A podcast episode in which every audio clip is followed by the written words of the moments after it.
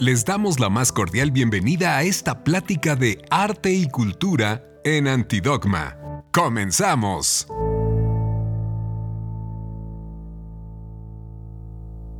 Vale la pena mencionarles, pues, cuál es la ocupación de cada una de ellas, independientemente de que en breve se las estaremos presentando. Pero bueno, Karen Cordero, historiadora de arte, teórica eh, y crítica también de arte.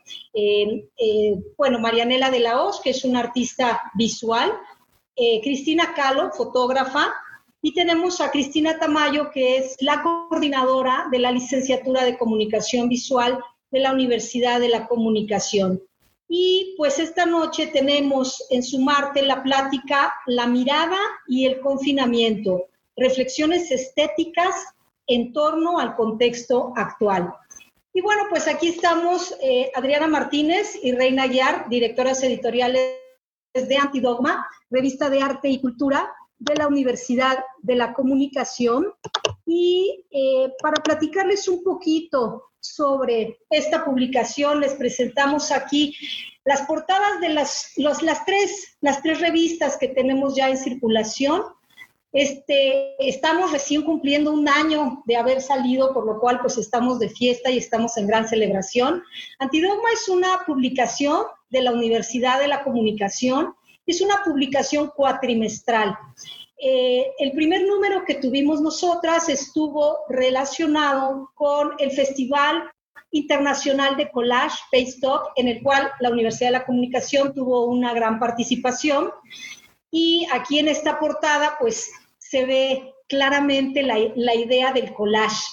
Eh, y esta fue nuestra cobertura central de nuestro primer número. El segundo número se centra en el Abierto Mexicano de Diseño. Es una publicación que sacamos ya en el mes de octubre del año pasado y pues obviamente como su nombre lo indica, la cobertura central está hablando de todo esto que significó el Festival de Diseño, del Abierto Mexicano de Diseño, cuyo tema era lo popular. Entonces ustedes encontrarán dentro de la publicación varios temas y entrevistas con directoras y directores de museos que también participaban en este festival, en el cual la Universidad de la Comunicación también tuvo una destacada participación. Y finalmente tenemos el tercer número de Antidogma, que sacamos apenas el mes de marzo, justamente previo a toda la eclosión de esta pandemia y de esta situación que nos, que nos ha violentado y que nos ha impactado durante estos cuatro meses ya. Y en este número hicimos un examen de la perspectiva de género en el arte y en la cultura. Entonces, bueno, pues les invitamos también a que visiten nuestras redes sociales, tanto en Facebook, en Twitter como en Instagram estamos como antidogma.mx y nuestra página de nuestro canal de YouTube, Revista Antidogma. Aquí encontrarán una gran cantidad de videos y de entrevistas que hemos ido recopilando a lo largo de estos tres números. Y todas estas pláticas de esta iniciativa de Sumarte las iremos también incorporando ahí por si quieren revisitar esta y ver también las otras si es que no las han podido, si no nos han podido acompañar. Y para terminar brevemente, quisiera simplemente agradecer muchísimo a todas las personas que se han sumado a partir de que los museos, las galerías, los eh, centros culturales, los teatros y demás lugares donde nosotras distribuíamos antidogma cerraron. Y entonces, pues, estas eh, instancias, estas personas que venden productos y que los entregan a domicilio se han sumado con nosotras para eh, poder llevar la revista a sus casas. Y entre ellos se cuentan Marín y Marín Mezcal, Verde Santa María, que es un huerto orgánico, Come, que es una distribuidora de productos alimenticios. Tenemos también a Black Yaca, que es otra distribuidora de productos artesanales y cuyo, eh, quien se encarga de esta, Germán, es un exalumno de la Universidad de la Comunicación. Está también El Vicio, el Teatro Bar El Vicio, que las reinas chulas pues se han sumado, ahora están ellas también distribuyendo comida a domicilio y también hacen favor de llevar esta revista. Y pues por supuesto Ana Francis, que tiene una entrevista con nosotras en el tercer número, Ana Francis Moore, le agradecemos mucho. Y finalmente, pues hacer una mención muy especial a Editorial Porrúa, la librería Porrúa, que se ha sumado con nosotras y que en las entregas de los pedidos que tienen en línea están llevando también antidogma a sus hogares. Entonces, pues muchísimas gracias a todas esas instancias porque pues antidogma sigue en circulación.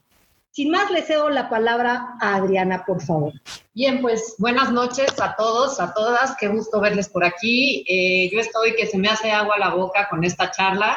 Realmente eh, nuestras invitadas, pues creo, tienen algo muy interesante para nosotros preparado y sobre todo por la temática, porque es una temática que personalmente tanto a Reina como a mí nos atraviesa, nos toca, nos, lleve, nos mueve y eh, pues es esto, ¿no? ¿Cómo vemos, cómo vemos la pandemia y cómo la vemos, pues como personas que estamos inmersas en el sector del arte y que trabajamos como imágenes, ¿no? Entonces, este aspecto un poco de reflexiones desde lo estético. En ese sentido, nada más apuntalar desde el principio que claramente estamos partiendo de una zona, bueno, de, de privilegio. Esto en dos sentidos, claramente porque estamos haciendo reflexiones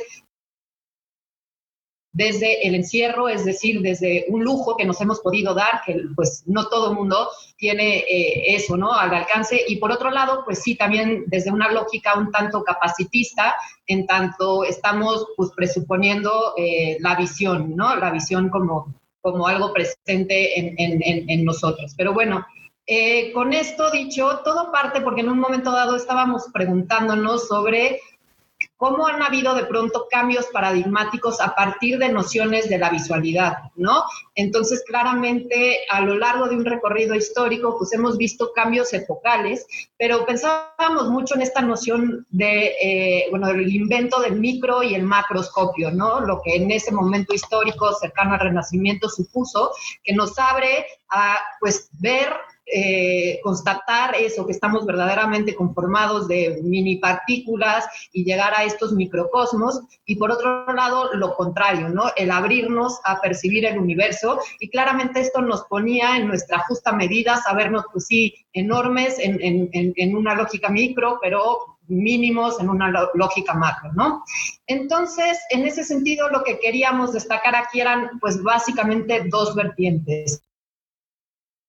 Una, esta que ya les adelantaba yo, que son los cambios epocales, cambios de paradigma, cambios de época, que consideramos claramente este es uno de estos momentos, y ahí que esté todo tan revuelto, convulso. Y por otro lado, nos deteníamos un poco en las reflexiones que adelantaba ya desde los años 70 eh, John Berger, ¿no? Con este su trabajo de modos de ver, que claramente apunta pues a una lógica donde abre eh, su acercamiento al arte a lógicas mucho más democráticas, críticas, etcétera, adelantándose a este eh, ya hoy conocido sector de la cultura visual, ¿no? Entonces permitiéndose esos acercamientos críticos y eh, claramente subjetivos, ¿no? Y contextuales, etcétera. En ese sentido, lo que traíamos un poco aquí a la mesa era que claramente nuestras visiones están siempre atravesadas por filtros, ¿no? Filtros personales, eh, de contexto, pero también de bagajes históricos, etcétera,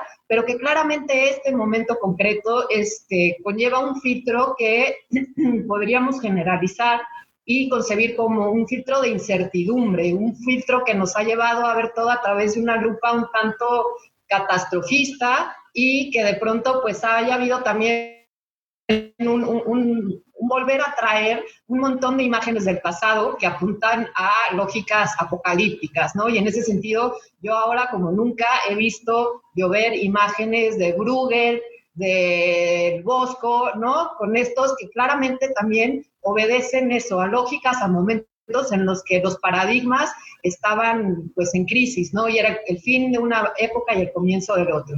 En ese sentido, pues eh, destacar que también el que estemos en el confinamiento, pues qué implica, ¿no? Es, es está como rota o, o, trunca nuestra capacidad de relacionarnos con el mundo y está ahora necesariamente mediada por toda una serie de ventanas, ventanas literales, pero también las ventanas pues de la computadora, claramente, que ahora parecieran llevarnos a muchísimos lados, pero todo a partir de una bidimensionalidad y de una virtualidad que en una lógica de la ausencia-presencia, pues de pronto deja fuera un montón de cosas, eh, como puede ser el tacto el olor, y nos preguntábamos, híjole, todas estas vivencias que estamos teniendo desde el encierro, en el que estamos teniendo este tipo de sesiones y conviviendo y dialogando, ¿Cómo van a ser nuestros recuerdos de ello? ¿Qué imágenes vamos a tener? Vamos a tener siempre la imagen de la retícula, de la cuadrícula, eh, por muy democratizante que sea y por muy maravillosa que sea también esta posibilidad de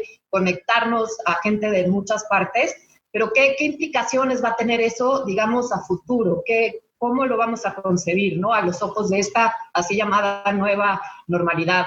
Por otro lado, pues también apuntar a lo que uno consume a diario, que es una catarata de imágenes a través de todas las pantallas y dispositivos de los que tenemos en mano, y sobre todo estas que están enfocadas a la imagen, como puede ser Instagram, como ahora, ¿no? De pronto antes era recorrer las historias y ver que la gente estaba en ta, ta, ta, afuera, de viaje, adentro, en el restaurante, y ahora pues realmente es todo concentrado hacia ese espacio interior, el, hogar, ¿no? Ese espacio tradicionalmente femenino. Y, que también, pues, ha destacado es, eso, en la valía justamente de estos espacios y lo que en ellos sucede, ¿no? Y además también a permitirnos hacer más, eh, eh, más tiempo que espacio y al tener más tiempo justamente nos permitimos hacer más observadores y yo creo que eso también pasa al momento de que pensamos la visualidad. Eh, y bueno, básicamente sería eso, ¿no? El, cómo esto todo está alterando, incluso hasta las nociones del amor, porque es algo que hemos compartido Reina y yo, de cómo de pronto ahora eh, hay seres queridos que exigen de nosotros pruebas de amor en medida de presencia, pero de presencia física, ¿no? Cuando para otros muchos es como, no, no, porque te quiero, es que no voy a verte, ¿no? Eh, entonces también está mediado por la imagen, porque la imagen para muchos no es suficiente, es te quiero ver, pero te quiero ver con esta lógica de quiero que estés aquí, etcétera. Y por último, también el punto que eh, a nosotras nos cuestiona mucho y nos mueve mucho, que es ¿Qué tanto eh, estamos conscientes de la pandemia? Porque la pandemia en sí, pues al ser invisible, es este virus imperceptible y que, bueno, lo oímos, lo, lo comemos, lo bebemos, nos lo, lo tenemos más que puesto, pero eh, la muerte, la muerte, la vivencia de la muerte no está tan presente como en, quizá en otras épocas lo estuvo en la eh, peste bubónica, ¿no? Que digamos los cuerpos aparecían ahí. Entonces, también este estar confinado es verlo todo desde pues un lugar de mucha comodidad que si bien eh, nos distancia, de que si bien nos protege, nos distancia, ¿no? Y también toda esta lógica que se está manejando ahora a partir de la famosa Susana a distancia, pues también la lógica de la visualidad tiene una implicación, ¿no? El guardar cierto espacio, eh, entonces, no sé, todo eso queríamos traer un poco como marco eh, para iniciar esta nuestra charla y con ello, pues eh, lo que queremos ya, sin más, es presentar. Sí, nada más quería yo comentarles un poco para que supieran las personas que entraron después cómo es la dinámica. Eh, ahora les vamos a presentar después de esta introducción, les vamos a ir presentando una a una a nuestras ponentes y al finalizar eh, vamos a tener oportunidad de preguntarles o intercambiar directamente comentarios con ellas o si gustan hacer preguntas a través del chat, porque de pronto hay gente que no quiere abrir micro o abrir su video, pero bueno, con la confianza eh, total nos pueden, nos pueden pedir el micrófono al final de las exposiciones. Entonces, bueno, para dar comienzo, vamos a presentarles a la primera invitada de la noche, a la querida Karen Cordero. Ella es historiadora del arte, curadora y escritora nacida en Estados Unidos y vive y trabaja en México desde 1982, que de hecho estás cumpliendo 38 años, si no me equivoco, Karen. Eh, ha sido profesora en el Departamento de Arte de la Universidad Iberoamericana y del posgrado en Historia del Arte de la Universidad Nacional Autónoma de México y es miembro fundador de Curare, Espacio Crítico para las Artes. Es autora de múltiples publicaciones sobre el arte de los siglos XX y XXI sobre todo con respecto a las relaciones entre el llamado arte culto y el llamado arte popular. Em, en México es esto, la historiografía y crítica de arte, el cuerpo, género e identidad sexual en el arte mexicano y políticas museísticas y curatoriales. Entre sus publicaciones recientes destacan Anita Brenner, Luz de la Modernidad, eh, curada un proyecto junto con Pablo Ortiz Monasterio, eh, Between the Intimate and the Social Body Effect, Trauma and Resistance, en María Elvira Escayón, El Estado de las Cosas, Bogotá, eh, A Situated Place, Lola Álvarez Bravo, en Lola Álvarez Bravo, Picture in México, New Haven y Londres, cuerpo, género, afecto, alusiones y enunciaciones de lo representado en la escritura de la historia del arte en Diego Salcedo Fidalgo, editorial Horizontes Culturales de la Historia del Arte. También ha tenido una participación constante en el ámbito museístico con actividades de curaduría, asesoría e investigación. Y entre sus curadurías recientes destacan Anita Bremer, que, Anita Brenner, que ya les mencioné, de, que se presentó en el MUNAR, We Draw the Line, Works on War, Memory and Affection, Mónica Mayer y Víctor Lerma, que se presentó en Londres en la Charlton Gallery. Eh, y por último, Jusqu'à la fin de temps de Carmen Mariscal y Mercedes Gertz en el Instituto Cultural de, de México en París.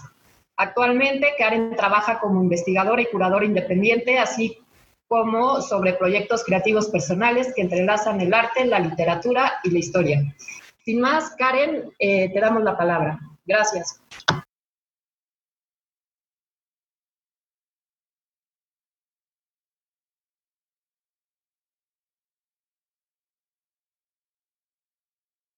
Listo. ¿Me escuchan bien?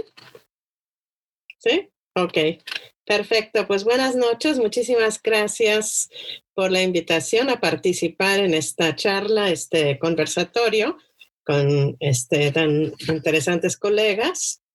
Y bueno, pues voy a, platicar un poco justamente en... Ay, ¿Cómo adelanto esto? Ah, justamente voy a eh, platicar un poco a partir de las preguntas que, que nos han eh, planteado. Y bueno, titulé mi, mi presentación un poco retomando eh, el, tema de la mirada y el confinamiento, visualidades y corporalidades desde el confinamiento, ¿no? Realmente esto va a ser una, una reflexión un poco personal, podríamos decir, no tanto académico, sino un poco de, a partir de lo que me provocó este reto de pensar estas preguntas, eh, cómo se ve la realidad desde el encierro, qué tanto muestran o ocultan las imágenes circulantes y qué reflexiones surgen desde la visualidad, que son las, las preguntas que planteó el equipo de Antidogma. Y bueno, al pensar eso, bueno, este, uno podría pensar, claro, en las imágenes más recurrentes que nos pasan todos los días, las imágenes de los medios, tanto la cara oficial de las los informes diarios, ¿no? Que, que representan la perspectiva del gobierno, las imágenes de los medios que muestran las muertes, las, los escenarios en los hospitales, ¿no? Pero también este, al pensar en este reto, en estas preguntas, me acordé de un artículo que escribí hace, en 2009, justo cuando fue la pandemia del H1N1, este, para la revista Curare, eh, donde abordé también como un poco la, la cultura popular y cómo reflejó ese, esa este, epidemia, ¿no? Y justamente abordé un poco eh, imágenes como estas que han surgido ahorita en este contexto, ¿no? Imágenes desde lo eh, que plantean las perspectivas desde el humor, un poco también desde la caricatura, como este, esta eh, caricatura que salió después del temblor que ocurrió en, plena pandemia, ¿no? U otros dibujos o, representaciones en ese sentido, eh, un poco más duros, podríamos decir, un poco más eh, complejos, que muestran el lado más doloroso de, de la realidad que estamos eh, padeciendo, ¿no? A nivel social, ¿no?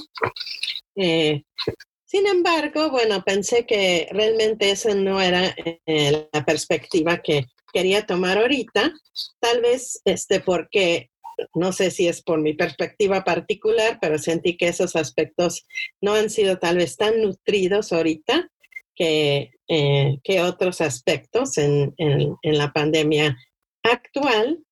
Y pensé que ahorita realmente mi experiencia desde mi cuerpo ha sido un poco diferente, ¿no? De un lado, en 2009 apenas estaba yo incursionando en las plataformas digitales, principalmente en ese momento para poder seguir dando clases, ¿no? Empecé, creo que fue cuando primero me inscribí a Facebook, apenas empecé a, a explorar este, las redes sociales. Este, este, pero ahora siento que yo, por lo menos en lo personal, y creo que la sociedad en general, estamos mucho más inmerso en las plataformas digitales para dar clases. Y ahora, este, eh, también, eh, a diferencia de 2009, tal, tal, vez mi situación personal es distinta. Eh, en estos 11 años que han transcurrido. Ahora estoy viviendo sola, este, ya no estoy casada, mis hijos ya crecieron. Entonces, la pantalla y de alguna manera el teléfono se han convertido en mis modos de contacto con el mundo, ¿no? Este, además, creo que la agresividad particular, este, no solo nacional, sino global de este virus, creo que ha provocado una reacción social algo distinta, tal vez más extrema. Todo esto, claro, con mis percepciones del lugar donde estoy situada, eh, donde he estado situada durante estos meses, ¿no? Y este, a raíz de esta situación siento que mi relación particular con las imágenes en este periodo ha sido, ante todo, a partir de la pantalla, ¿no? Hoy es, la imagen que estamos viendo, de hecho, como para darles una idea, empecé el día con un eh, eh, examen de doctorado de una querida amiga y colega, después tuve una eh, clase de yoga y un laboratorio de sueños en el que participo con colegas de diferentes partes del mundo. Este, después escuché una plática de una colega en Facebook Live y ah, justo unas horas antes de, esta charla estuve participando en un círculo de tejido que tengo con unas amigas en California por Zoom, ¿no? Entonces, un poco pensando que muchas de las imágenes que me han estado entrando y las experiencias incluso corpóreas este, que he estado teniendo a través de este periodo han sido a través de la, la pantalla, decidí hacer como una pequeña curaduría, también desde mi eh, de formación profesional, de imágenes que me han llegado por internet en este periodo, sobre todo por Facebook, muchos de colegas artistas y académicos que reflejan lo que yo siento que es el impacto de la pandemia sobre la visualidad y por extensión sobre la percepción de la corporeidad. Este, creo que eh, organicé un poco esta reflexión ya después de estar bajando y bajando como algunas de las imágenes que, que me han llegado. Este, a partir de una reflexión sobre la nueva relación o agudizada relación con el sentido del afuera y el adentro, algo que ya acaba de mencionar Adriana, ¿no? Entonces, eh, organicé estas imágenes a partir del trabajo de ciertas personas, que de alguna manera son personas cercanas en casi todos los casos, ¿no? Y bueno, eh, voy a empezar con las imágenes de un querido exalumno y colega, fotógrafo, artista conceptual, Jorge Arriola Barraza, que ha estado precisamente él es originario de Ciudad Juárez, pero durante este periodo ha estado en la Ciudad de México y, llegó pues para tomar fotos de unas funciones de ópera, pero bueno, esas funciones se cancelaron y se quedó trabajando un poco en el fotoperiodismo, pero también desde una perspectiva más eh, artística, ha estado recopilando justamente la faz, podríamos decir, en la calle de la pandemia, ¿no? Entonces, siento que las imágenes que él ha creado de alguna manera este, hablan justamente de esta transformación en el afuera.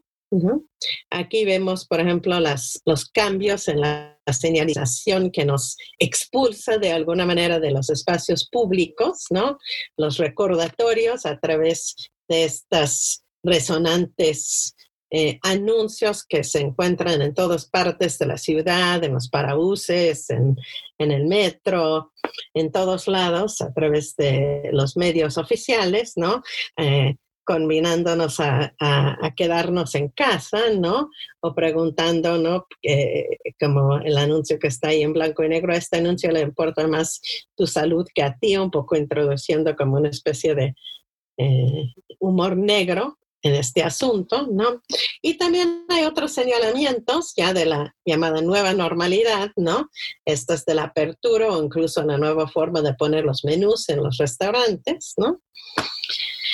Este, pero también encuentro en estas imágenes que ha recopilado Jorge, eh, o que ha creado Jorge, ¿no? Una especie de estética del vacío, ¿no? Este registro que creo que se ha dado en muchas otras partes del mundo también en este momento, un registro, por ejemplo, justamente de los teatros de este, vacíos, ¿no? O de los espacios públicos, en este caso el Zócalo, ¿no? Este, extrañamente sin personas, ¿no? Lugares que siempre están concurridos, como el Museo Frida Kahlo, de repente sin filas, sin nadie adentro ni afuera, ¿no? Y en el centro histórico, esta poética de alguna manera de, eh, también de las figuras únicas o, este, una pareja sola, ¿no? En vez del, de todo este bullicio que normalmente caracteriza esos espacios públicos, ¿no? Entonces, de alguna manera creo que estas imágenes reflejan o evocan pues esta distinta corporeidad que se está este, experimentando, ¿no? Y en algunas de las imágenes que registra Jorge también específicamente en espacios de tránsito, ¿no? El metro, el aeropuerto, la calle, en este caso es como una especie de protesta de sexoservidoras que documentó, ¿no? Encontramos también, eh, también este sentido un poco de, los espacios como silenciosamente agresivos, ¿no? Que también mencionó un poco Adriana, ¿no? Como que esos espacios que, que antes, pues de alguna manera nos daba ilusión o pues era parte de nuestra cotidianidad, movernos en ellos, ahora pues se convierten en espacios de peligro, ¿no? Como señala este anuncio en el aeropuerto, ¿no? Está usted en una zona de alto contagio, ¿no? Este, los espacios de movimiento, el transporte público, el cruce de las calles, todo de alguna manera se convierte en un lugar donde nos podría eh, eh, abordar de alguna manera este enemigo este, invisible, ¿no? Entonces, salir a la calle, como de hecho estábamos comentando un poco antes de que iniciara esta conferencia, se convierte en algo este, que causa un estrés inusitado, ¿no? Y creo que estas imágenes de alguna manera reflejan esta nueva experiencia, pero claro, lo que reflejan también tiene que ver con las imágenes, pero también tiene que ver con la manera en que los vemos y los experimentamos desde esta, situación actual, ¿no? De alguna manera, estas imágenes que ha captado Jorge este, muestran en, en este mismo sentido cómo, de alguna manera, la cercanía de otras personas se convierte en algo que tiene un nuevo significado, ¿no? Esta idea del distanciamiento o lo preocupante que es el en no tener una distancia suficiente, ¿no? Si alguien se acerca demasiado, de repente uno siente que no siente ese calor o ese afecto, sino una especie de eh, peligro latente, ¿no? Entonces creo que capta un poco esta, esta idea de, bueno, porque ya están saliendo más personas a la calle, pues de repente ese peligro se convierte en un peligro de lo que implican los otros cuerpos para uno. Y finalmente, en, estas, en este trabajo que ha estado haciendo Jorge, también hay un aspecto más poético, ¿no? En este caso, un poquito lúdico también, de cómo eso cambia nuestra relación con el interior, ¿no? Este tiene esta, una, otras imágenes que ha estado realizando en blanco y negro que justo registra en el hogar, los objetos, la luz en la mañana, un poco comenta, este, registrando eh, la esperanza, de alguna manera, cuando sale a la calle a hacer su trabajo fotográfico, lo que implica eh, la esperanza de llegar este, bien otra vez al hogar, ¿no? Esto me sirve de alguna manera para pasar a, al a, la segunda parte que tiene que ver, y no sé cómo voy de tiempo, creo que me faltan como cinco minutos, ¿no? Este, eh, a la segunda parte que tiene que ver con eh, el, eh, la, el interior, digamos, este adentro, ¿no? Cómo experimentamos el adentro y algunos trabajos que hablan de esta experiencia, de qué ha implicado estar adentro en este periodo, ¿no?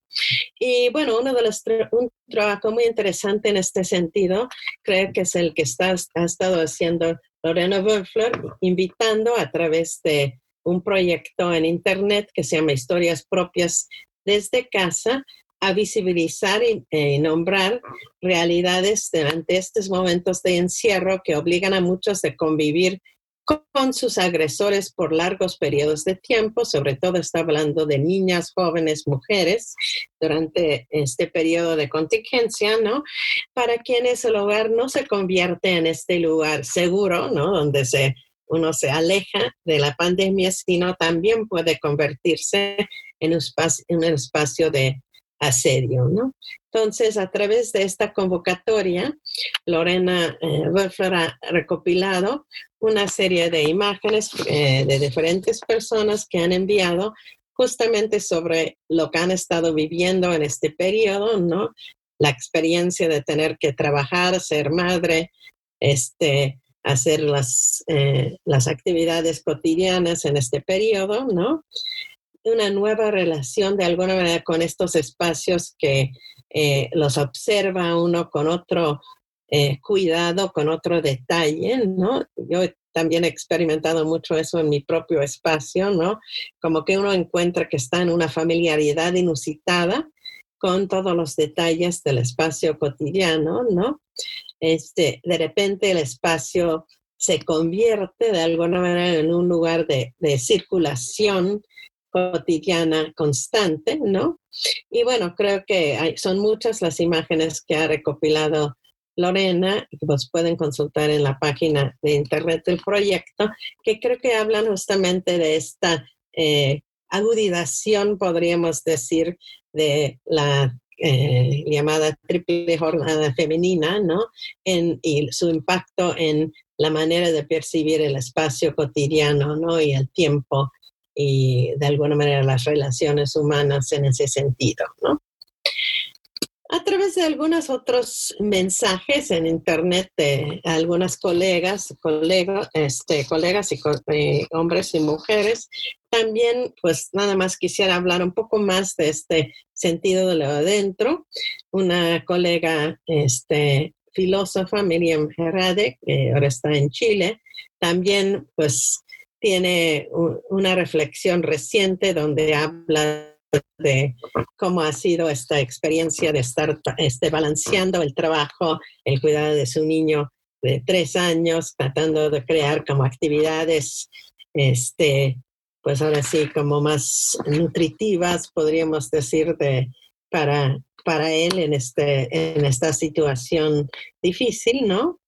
O la artista Mónica Mayer, que ha estado trabajando, produciendo muchos dibujos en el periodo, pero de repente el otro día sale que también le ha, este, eh, ha transferido su creatividad a la cocina, ¿no? Creando este autorretrato como pelirroja en un plato, ¿no? O incluso eh, eh, vinculando este eh, espacio de Internet con un proyecto que ella tiene sobre las vejez, la hablando de como una especie de empatía eh, con, un trapo que está mostrando de alguna manera esa vivencia, ¿no? Esta vivencia dentro del hogar, ¿no? Y finalmente, pues otro colega, Jaime Soler Frost, que ha mostrado en, una serie de imágenes muy interesantes que ha subido en internet, él es editor, trabaja en la UNAM y también este artista plástico, ¿no? Todo un mundo de alguna manera alterno de fantasía que ha estado creando con, con su hijo en este periodo, ¿no? Que de alguna manera este, simula el mundo exterior a través de juguetes, ¿no? Y va como contando los diferentes episodios de la familia Parker que este, habita este mundo alterno creado este, en complicidad con su hijo durante este periodo, ¿no? Y finalmente, para cerrar, quería ah, mostrar unas imágenes que para mí hablan de nuevos deseos, ¿no? De alguna manera, eh, nuevos deseos provocados justamente por el aislamiento, ¿no? Estas son unas imágenes que subió hace un par de días la cineasta Guadalupe Sánchez Sosa, ¿no? De ella con su nieta, ¿no? Que creo que expresan de forma muy eh, evocativa, ¿no? De alguna manera, cómo esta relación, ese distanciamiento de, los cuerpos provoca nuevos tipos de acercamiento que de alguna manera este, eh, encapsulan estas, estos deseos frustrados y las formas alternas que encontramos de eh, resolverlas, ¿no? Y para cerrar esta imagen de la artista performancera de Monterrey, Melissa García Aguirre, también este, una querida amiga, que me parece que eh, también eh, expresa otro aspecto que ya no, no desarrollé dentro de esta mini curaduría que ha surgido en este periodo, pero es esta diferente relación con la naturaleza, ¿no? De alguna manera una relación como de añoranza, ¿no? Y de alguna manera este deseo también eh, en relación con la naturaleza, con la tierra, con el espacio, este, que no urbana, ¿no? Que, que, nos rodea, que ella expresa a través de esta imagen performático eh, muy potente. ¿no? Entonces, hasta ahí mi, mi pequeña reflexión visual este, sobre, sobre este tema que espero que haya provocado algunas resonancias en ustedes, ¿no? Y bueno, eh, al ratito podemos platicar más al respecto. Muchas gracias. Muchísimas gracias, Karen. Sin duda, sí, ya fue un, un muy buen abrir de boca. Y vamos a seguir con nuestra segunda invitada de la noche. Ella es Marianela de la Hoz. Ella nació en Ciudad de México y reside desde 2001 en San Diego, California. Su obra plástica ha sido exhibida y es parte de colecciones públicas y privadas en diferentes museos y galerías en México, Estados Unidos, Canadá, Japón, los Emiratos Árabes, Suiza y Alemania. Ha recibido premios y distinciones a nivel nacional e internacional. Sus pequeñas pinturas al temple de huevo se pueden describir como fotografías de la realidad convertidas en escenas fantásticas, llenas de humor negro y ácido misterio. Marianela, muchísimas gracias y sin más te cedemos la palabra y tú nos vas diciendo para poner tu yo, Yo te digo, pues mil, mil gracias por esta invitación. Buenas noches a todos. Estoy feliz de participar en esta mesa acompañada de mujeres tan brillantes, la verdad.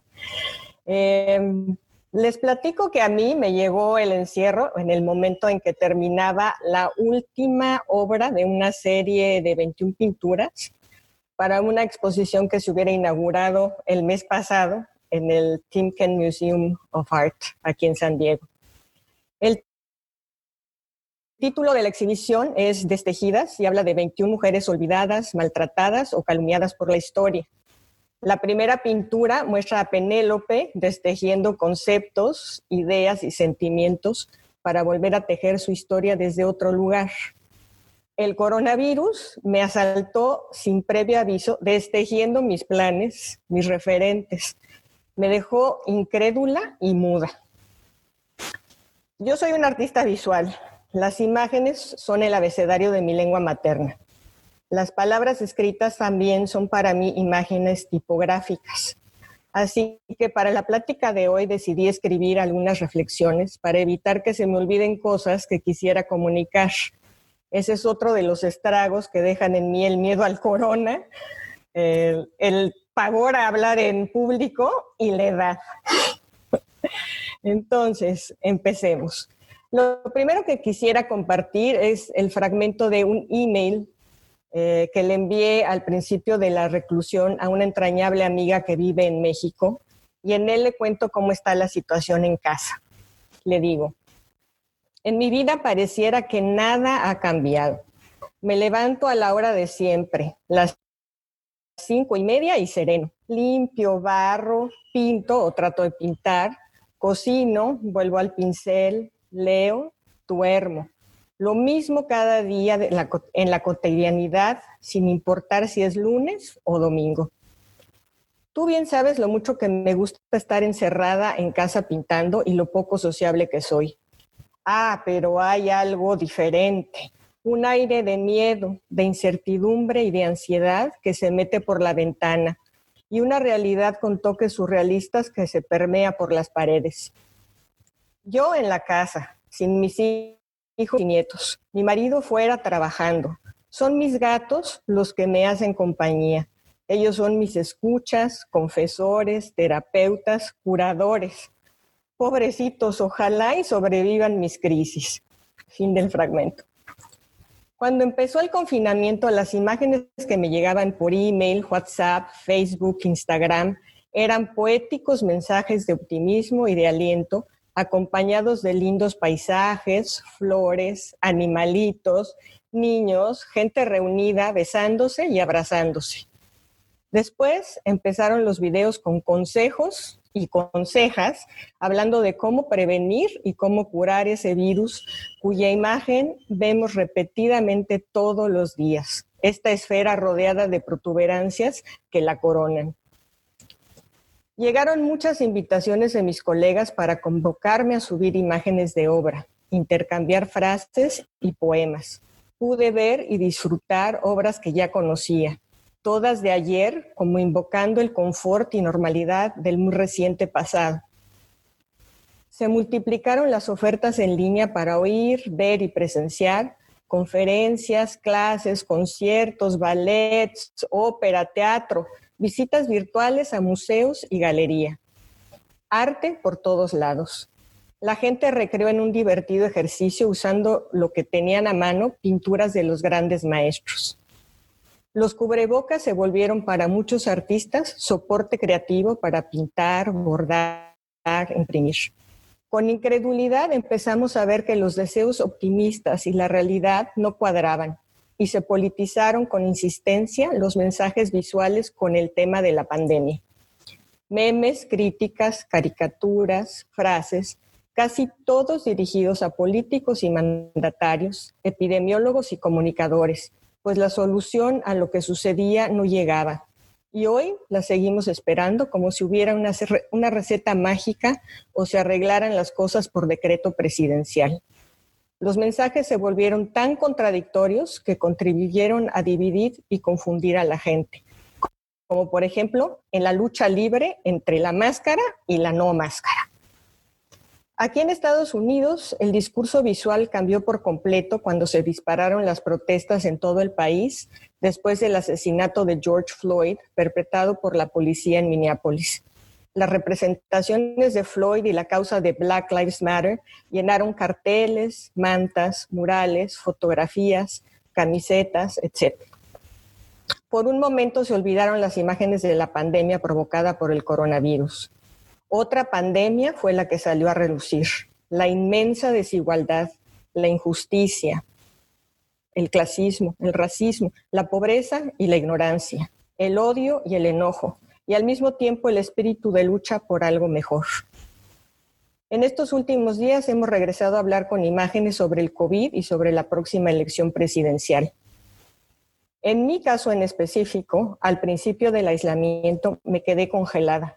Para mí pintar es la manera que tengo de entender el mundo que me rodea y mi propio mundo.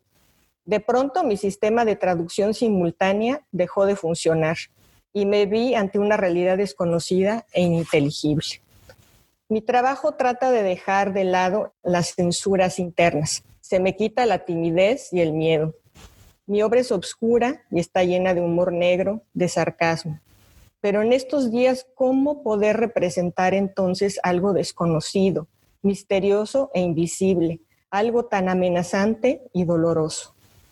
Me invadió un sentimiento de pudor y no pude invocar en imágenes a la muerte, misma que se asomaba todos los días por la puerta. No lo hice tal vez por no herir a los que habían perdido algún ser querido. Y cosa rarísima en mí, con esta certeza insistente y eminente de la propia mortalidad. Muchos de mis colegas empezaron a organizar grupos de apoyo, otros a coser cubrebocas. Yo no sé coser y lo único que se me ocurría es donar un poquito aquí, un poquito allá me empecé a cuestionar muy seriamente mirándome al espejo para qué sirve lo que hago. Sobre todo en estos momentos, ¿qué aporto? ¿Me puedes poner la primera foto, la de Mateo y Nico, por favor?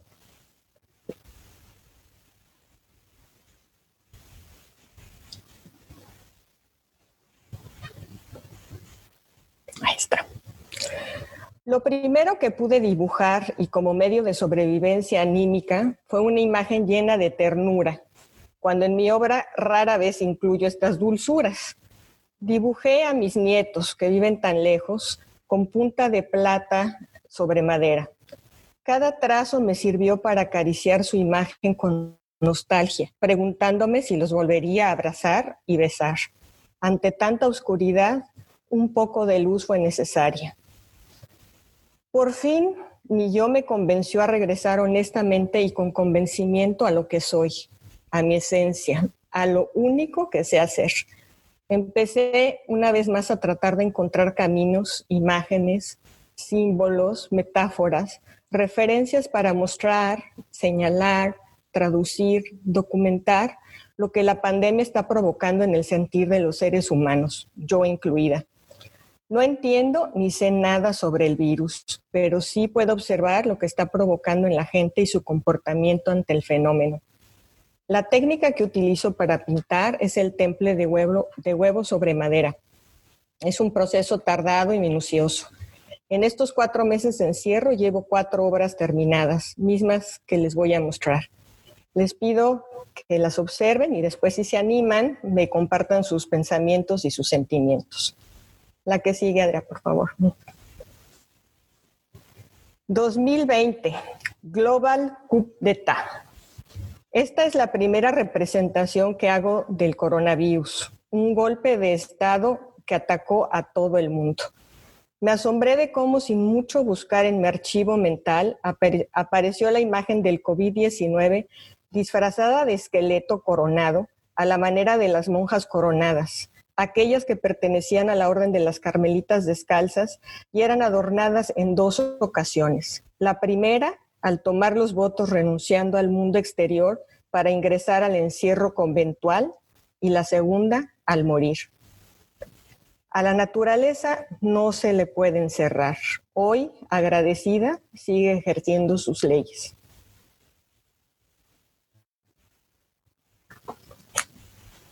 La que sigue la presencia ausente de siempre. La soledad y abandono de los viejos en este país no es cosa nueva, pero la pandemia ha traído una ola de muertes de personas mayores sin nadie a su lado para despedirlos. La imagen virtual en una pantalla jamás podrá sustituir a la mirada acariciadora de unos ojos presentes.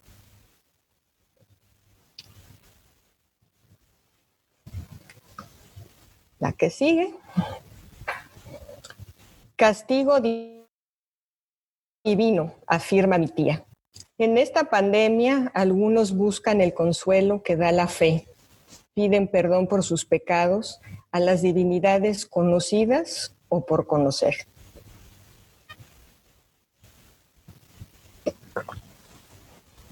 Y la última se llama Online Morning. Es Presenciar y ser partícipe, partícipe de un funeral en Zoom, un concepto inimaginable, sin embargo muy real en estos momentos. En mi cuaderno de apuntes ya tengo bocetados varios cuadros con estos tan difíciles temas. Hay mucha tela de dónde pintar, mucho que hacer y deshacer. Seguiré la lección de Penélope para de, perdón, de Penélope, la que con su enorme paciencia y su muy probada experiencia destejió lo tejido y se preparó para volver a tejer con lo que viniera y la realidad permitiera. Muchas gracias.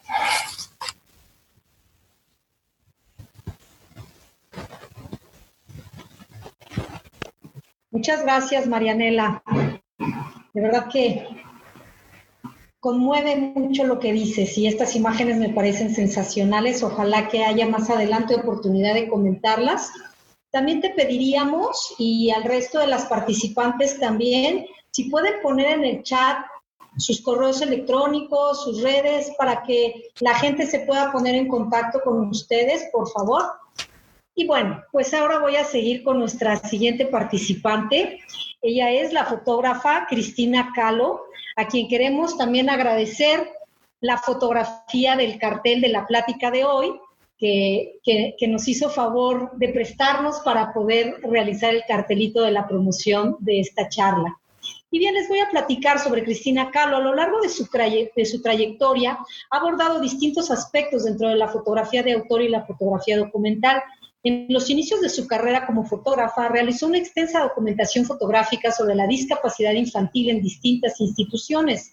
Dentro de su fotografía documental destacan sus imágenes sobre el Centro de Capacitación Musical Michel en Oaxaca, realizadas en 2006 así como el proyecto titulado Tiempo de Danzón, para el cual documentó fotográficamente a las comunidades de danzoneras de, en distintos estados del país a lo largo de ocho años. Gracias a este proyecto fue acreedora al Premio Nacional a la Preservación y Difusión del Danzón, Rosa Dala, en artes visuales, otorgado por el gobierno de Veracruz en el 2011.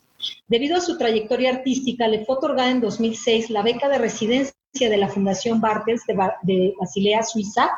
Gracias a la beca de dicha fundación, su trabajo autoral se desarrolló y se exhibió tanto en México como en Europa a lo largo de cuatro años.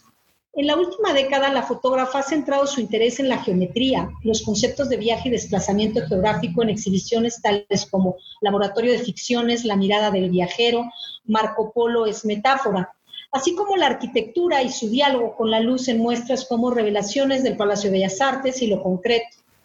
Otro tema relevante en las exposiciones recientes de esta fotógrafa son los espacios culturales mexicanos y sus acervos. Mediante el diálogo visual entre espectadores y los objetos contenidos en museos tales como el Museo Nacional de San Carlos o el Museo de la Filatelia de Oaxaca, el Museo Anahuacalli, entre otros, la fotógrafa invita a participar activamente a los visitantes a dichos recintos, fotografiando sus miradas, las cuales son reinterpretadas posteriormente para la creación de imágenes híbridas al fundirse con objetos de los acervos fotografiados. A lo largo de su trayectoria dentro de la cultura mexicana, Cristina fue fundadora y directora de la Galería Alternativa entre 1983 y 85 y posteriormente en sociedad con Juan Coronel Rivera de la fotogalería Calo Coronel entre 1986 y 1991 en la Ciudad de México.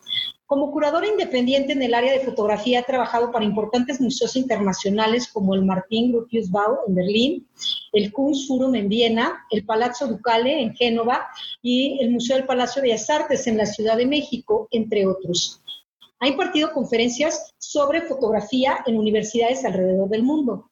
En México ha formado parte del jurado y ha sido tutora del programa Jóvenes Creadores del Fondo Nacional para la Cultura y las Artes, entre otros importantes certámenes nacionales e internacionales. Pues sin más, Cristina, te dejamos la palabra. Cris, muchas gracias. No, muchísimas gracias a, a ustedes, Adriana Reina, por invitarme este, a este momento de diálogo y hablar sobre, sobre la mirada y en, en, un momento histórico particular, muy, muy particular para, para la mirada. Em, a mí me gustaría empezar con, con, unas imágenes de un proyecto que, mencionabas en, en, la semblanza, que fue un proyecto que hice eh, originalmente para el Museo Nacional de San Carlos y posteriormente se hizo para el, para el Museo Anahuacalli. Más adelante otros museos también me, lo, me pidieron que replicara esta misma, em, este mismo proyecto. Entonces, bueno, fue, fue creciendo y, la imagen de, su cartel, ¿no? que es parte de, esta colección de miradas o esta colección de ojos que he ido haciendo a lo largo del tiempo, que siempre digo que, yo soy... Em, que los ojos eh, para mí son como aquellos que coleccionan mariposas, ¿no? Así, este, cada uno tiene una identidad, tiene una personalidad y la mirada es algo que a mí me interesa mucho, no, no solamente desde mi, desde mi mirada como, como, fotógrafa, sino también la mirada del otro, ¿no? Este ver y ser, y ser visto. Entonces, quiero, quiero compartirles, a ver, aquí la, Bien, aquí está. La pantalla, ¿no? Con, este, este proyecto que se llamó Apropiaciones y ahora les voy a, explicar por qué me interesaba compartirlo, ¿no? Además de, que ustedes vieron algunas eh, de esas imágenes, sino también por el hecho de que esto me va a llevar al, al final de mis, de mis reflexiones. Entonces, este proyecto que se realizó en el Museo Anahuacalli en 2016, como comentaba este, Reina en su, en su introducción, lo que, lo que hice fue fotografiar a la gente, pedirle a la gente que posara para la cámara, ¿no? Era mucha gente que, llegaba a visitar este maravilloso espacio y la, colección de piezas em, que junto Diego eh, Rivera y que se resguarda en este en este museo. Entonces yo le pedía a la gente que por favor posara, prácticamente nadie se negó, o sea, yo creo que una persona tal vez. Y, bueno, en esta primera imagen estoy tomando estas, estas fotografías, fueron muchas las personas que me dejaron fotografiar su mirada.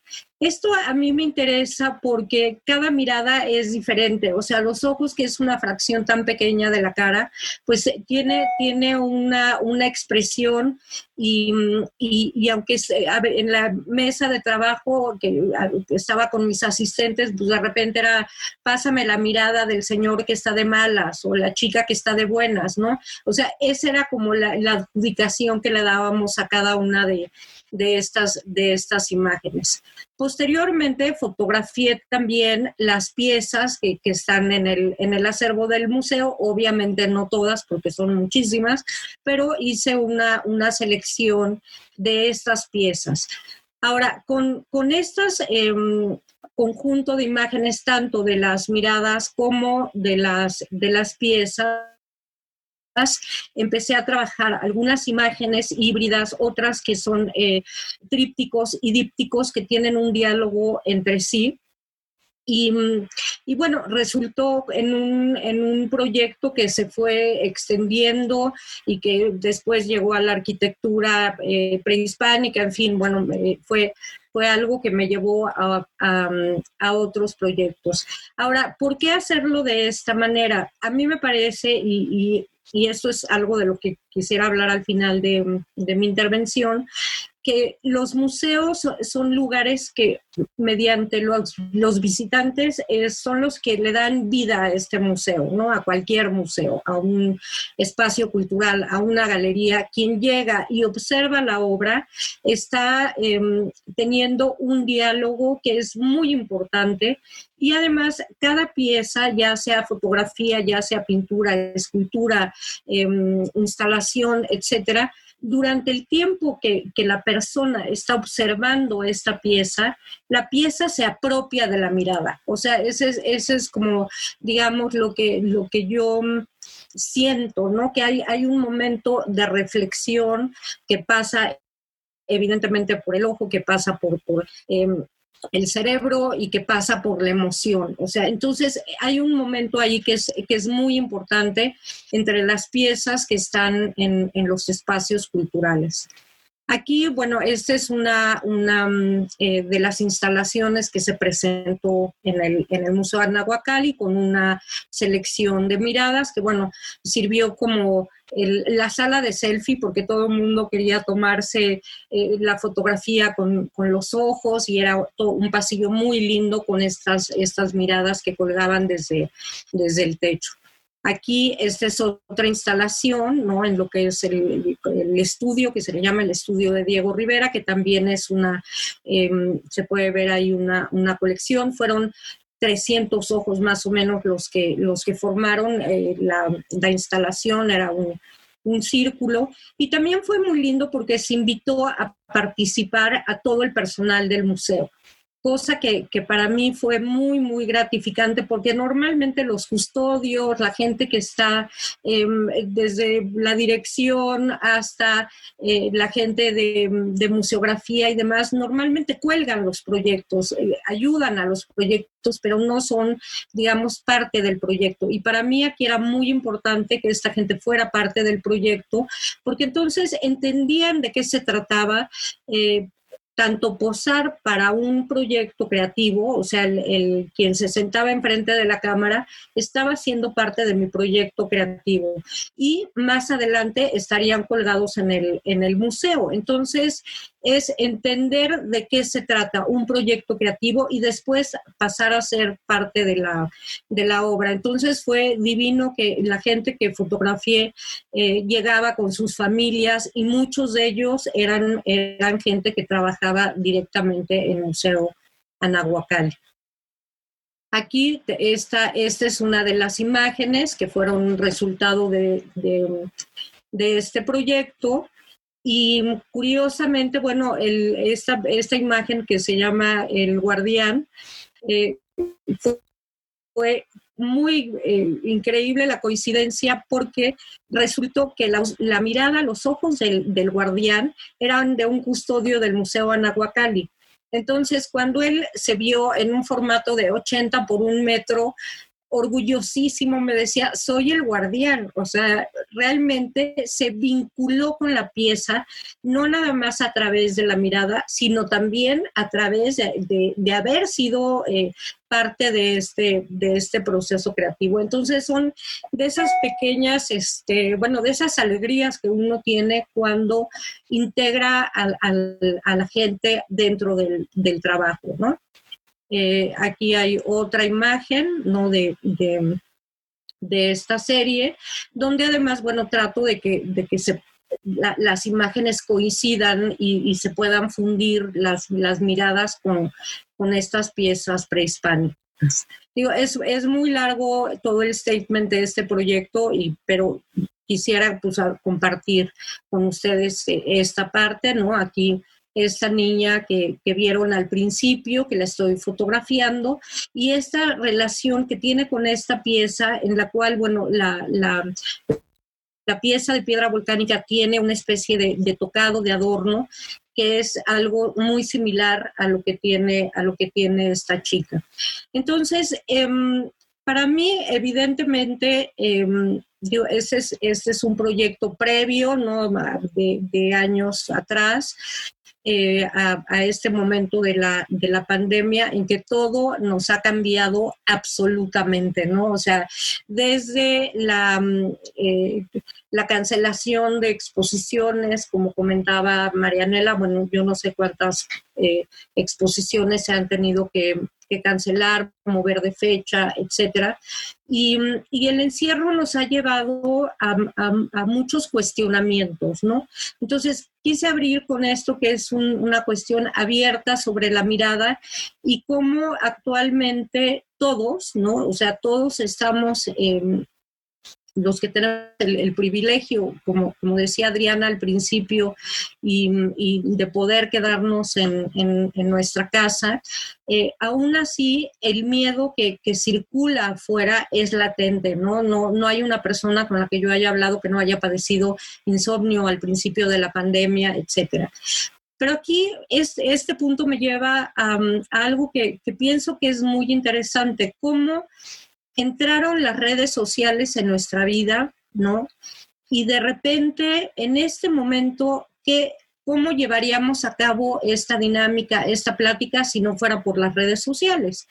Pero eh, pienso que, mm, es un gran medio de comunicación, sin embargo, a un momento dado nos engolosinamos todos con las redes sociales, el Instagram, eh, el Facebook, etcétera, etcétera, y había eh, momentos en los que uno podía estar en un restaurante viendo a tres personas comiendo con el celular en la mano y platicando con otras personas, ¿no? Este, en vez de estar disfrutando del momento.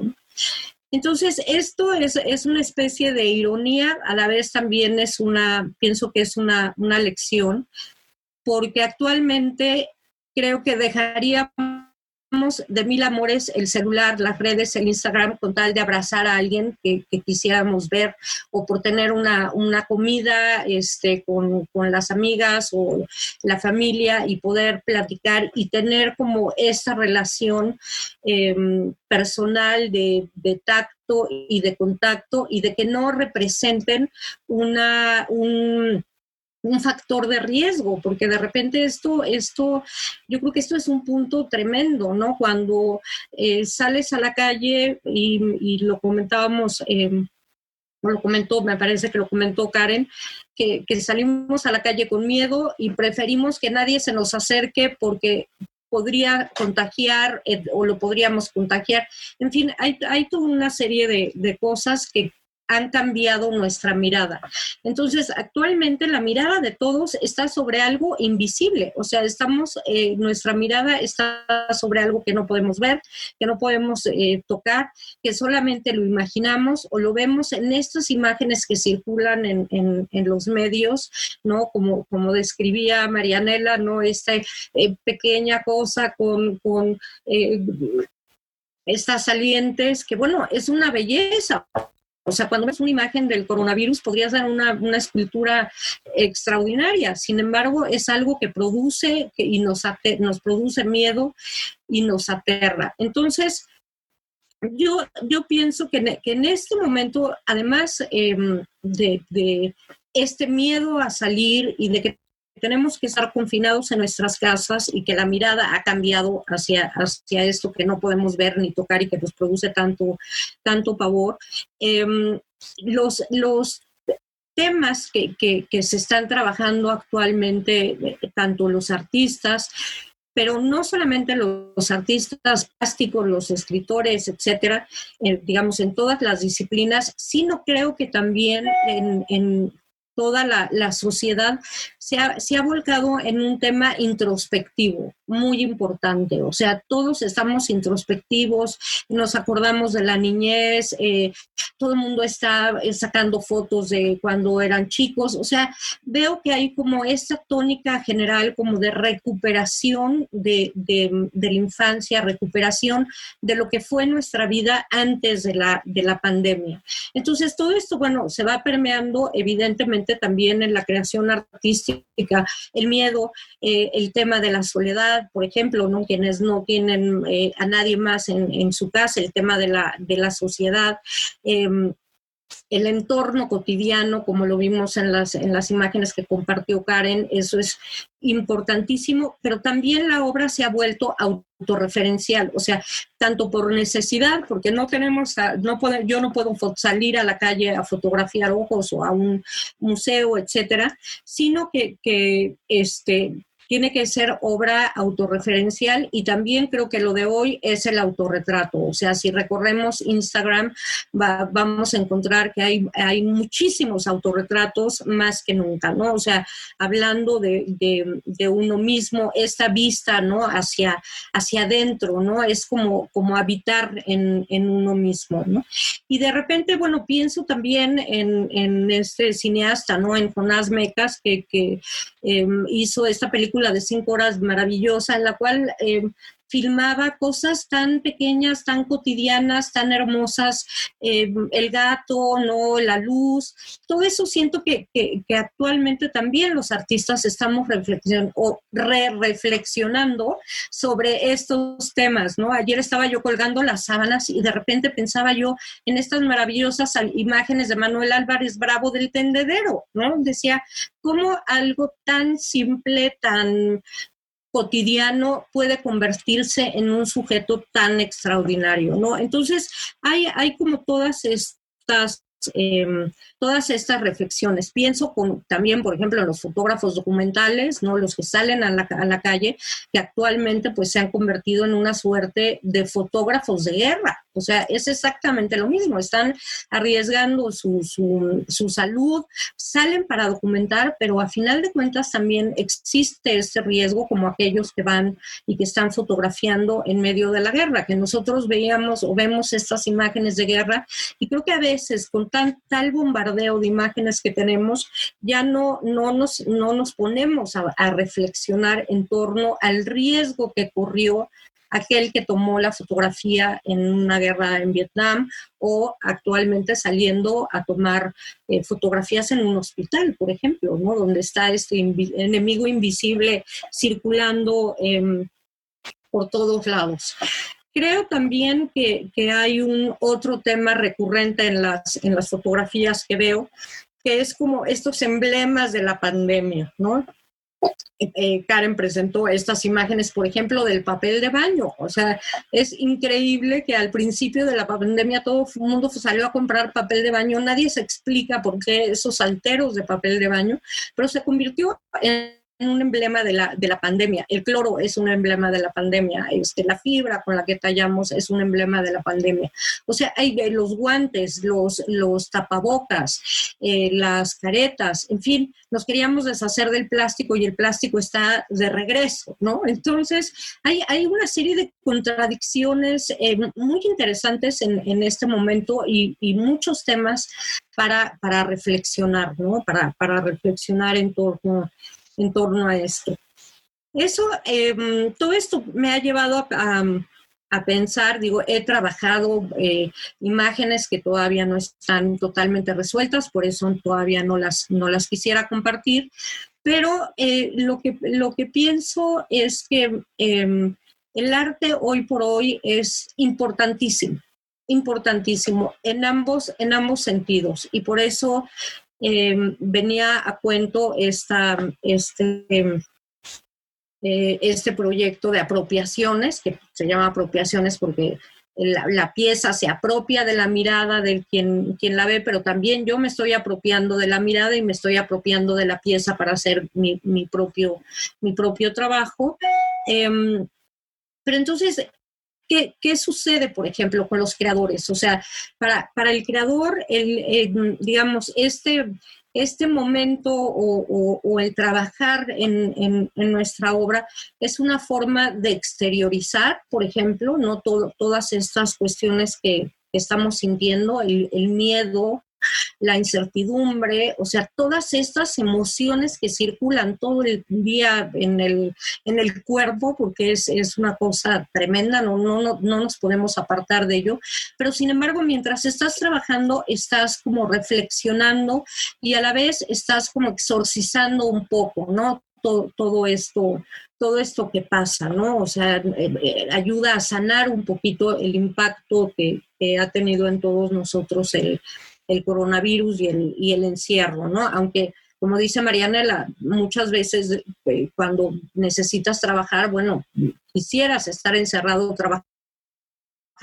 Claro que ahora estamos encerradas trabajando, pero no podemos desligarnos de todo lo que está pasando afuera. Esa es una, una realidad. Y para quienes ven o quienes leen o quienes escuchan la música que, que se produce, ¿no?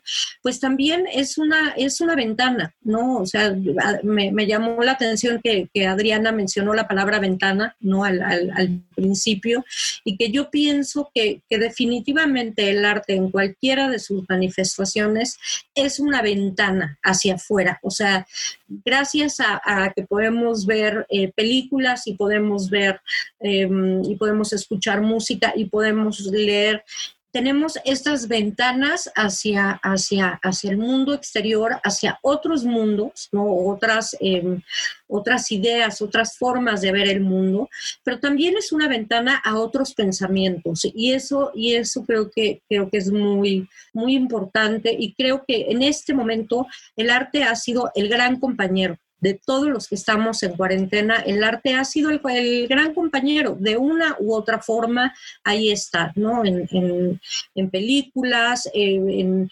obras, eh, incluso monólogos, hay una cantidad infinita de de, cosas que conciertos que la gente está metiendo a las redes gratuitamente para, para eh, llenar estos, estos espacios. Entonces, em, el arte, bueno, pues son, son em, ha sido el, compañero en este, en este momento.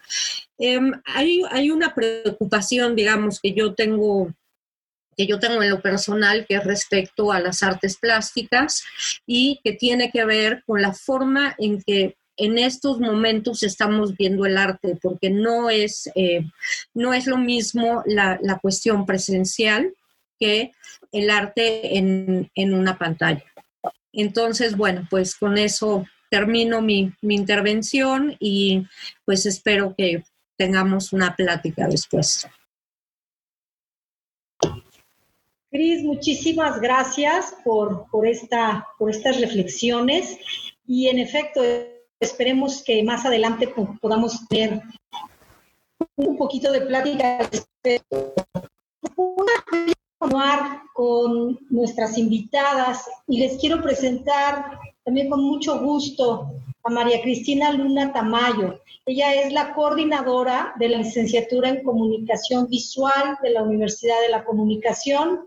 Y bueno, pues siendo de casa, no podíamos dejar de invitarla a esta plática porque obviamente la comunicación visual es, me parece importantísima también para hablar de estas estrategias de la mirada y por supuesto también reconocer por qué tenemos a una gran cantidad de alumnado de la carrera de comunicación visual colaborando en la revista. Entonces, pues te agradecemos mucho, Cris, por todo este apoyo. Y voy a leer su currículum ella es licenciada en Teoría del Arte, maestra en Cultura. Su tesis de maestría la enfocó en el uso de la imagen como recurso pedagógico. Es también doctorante en Comunicación con enfoque intercultural.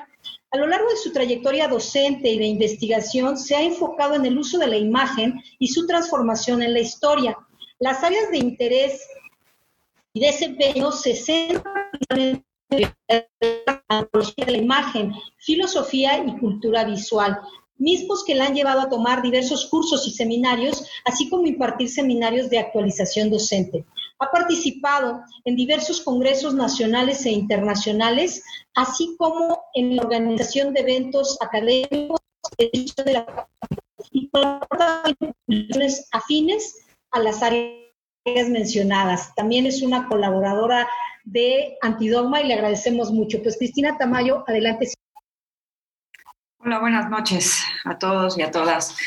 Eh, la verdad es que creo que las preguntas que, en las que giró en torno este, esta plática, esta, esta conversación y la forma en la que eh, las diferentes ponentes han eh, ido abordándolo, me parece como, ahora sí, como que retomar todo desde la comunicación, ¿no? Desde la comunicación visual y, darle, pues de alguna manera, un, si no cierre, un comentario desde, desde este punto en donde al final tanto el arte comunica como cada una de estas posibilidades, ¿no?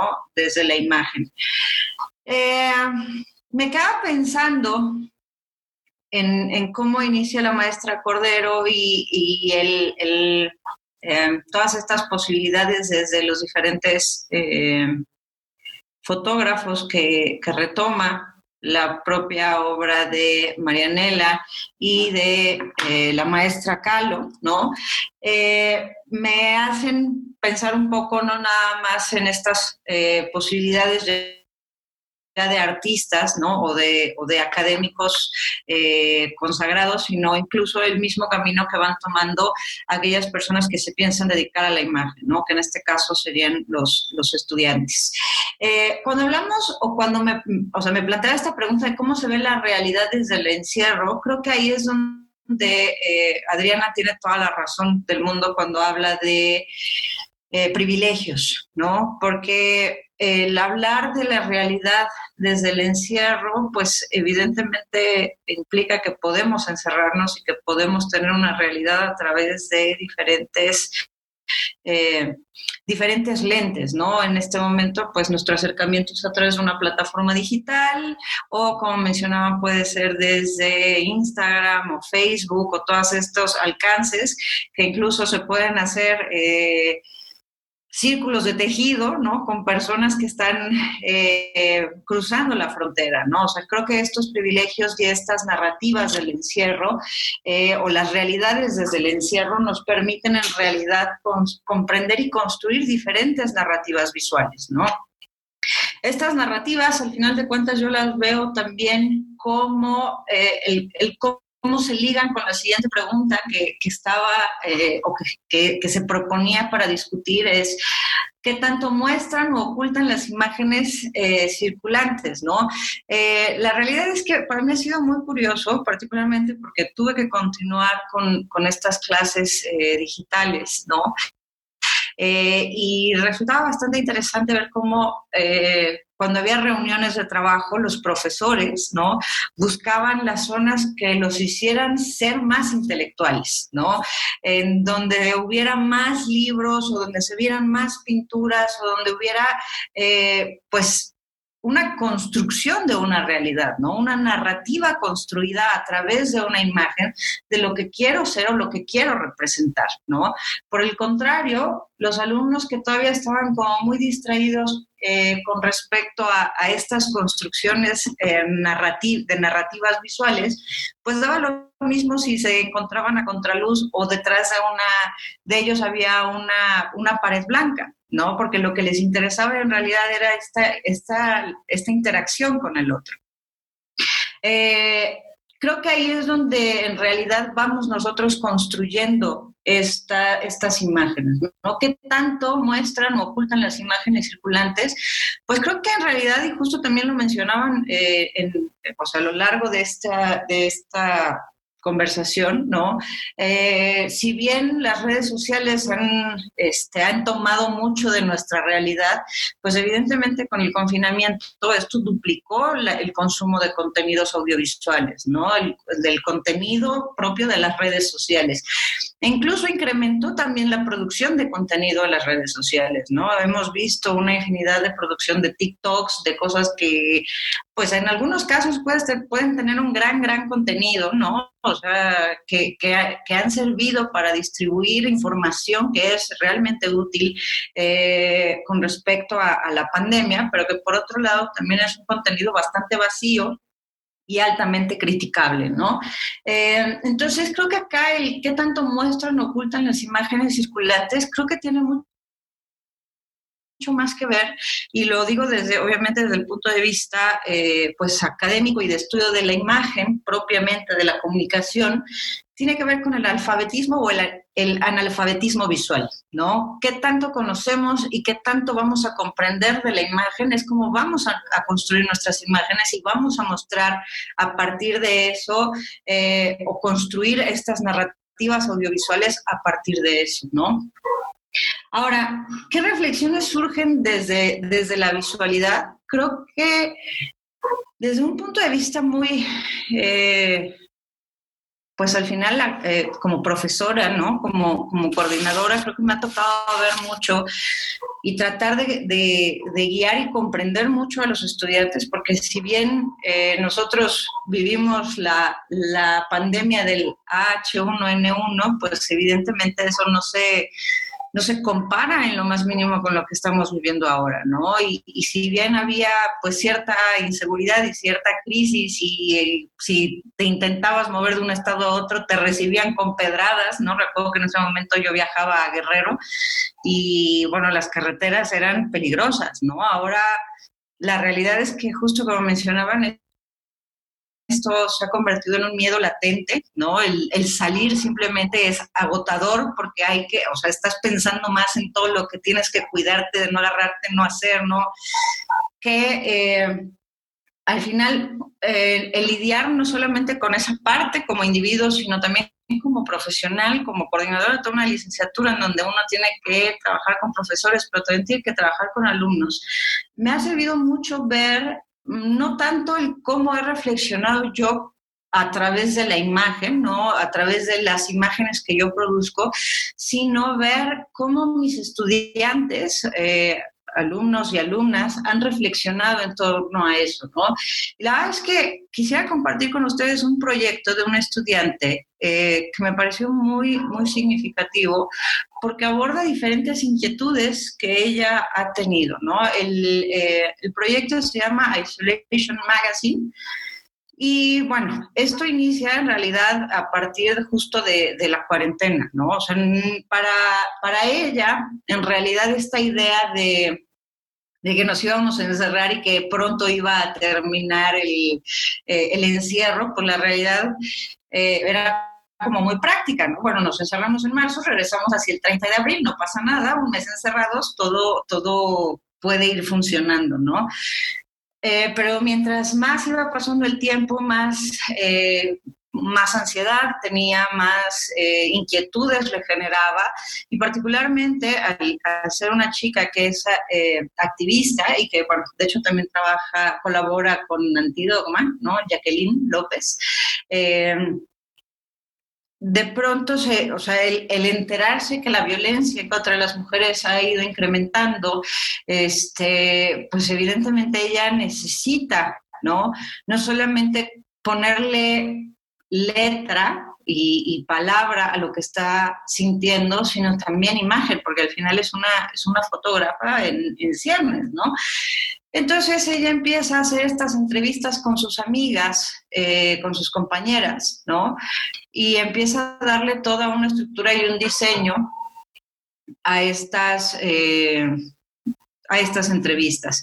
¿Cómo lo va a hacer? Lo hace a partir de el, eh, pues del FaceTime, desde Zoom, desde diferentes posibilidades, hace una serie de entrevistas a las, eh, a las compañeras y les hace fotografías, ¿no? Y estas fotografías